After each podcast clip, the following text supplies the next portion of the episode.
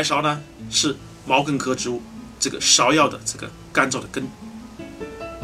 白芍它性呢是微苦，味是苦酸的，它归肝脾两经，具有养血调经、柔肝止痛、平肝益阳的效果的。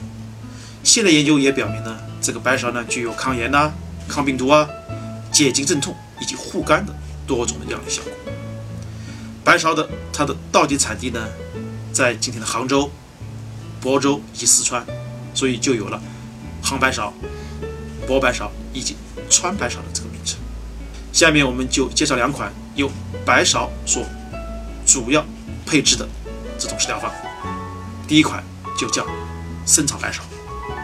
我们取白芍六十克，放入铁锅中，小火慢慢的把它炒至。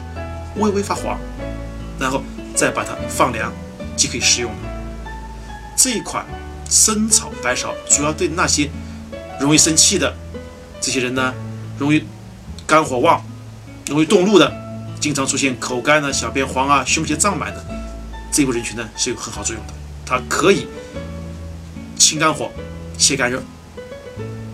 下面再介绍一款著名的，由张仲景说配制的叫。芍药甘草汤，相信很多人听过。我们取白芍四十克，用甘草二十克，用水给它煎服，每天去服用一剂。在临床上呢，是可以治疗那些胸胁疼痛，这部分人群效果也比较好的，而且对横纹肌啊或者平滑肌痉挛效果也是不错的。这芍药甘草两药配伍在一起，对中枢性的以及周围性的这种。虚寒的这些症状都有良好的效果。对，针对这一病人，我相信你可以去试一下，效果一定不错。养血调经、柔肝止痛、平肝益阳的白芍，没想到还是治疗肝火旺的良药呀！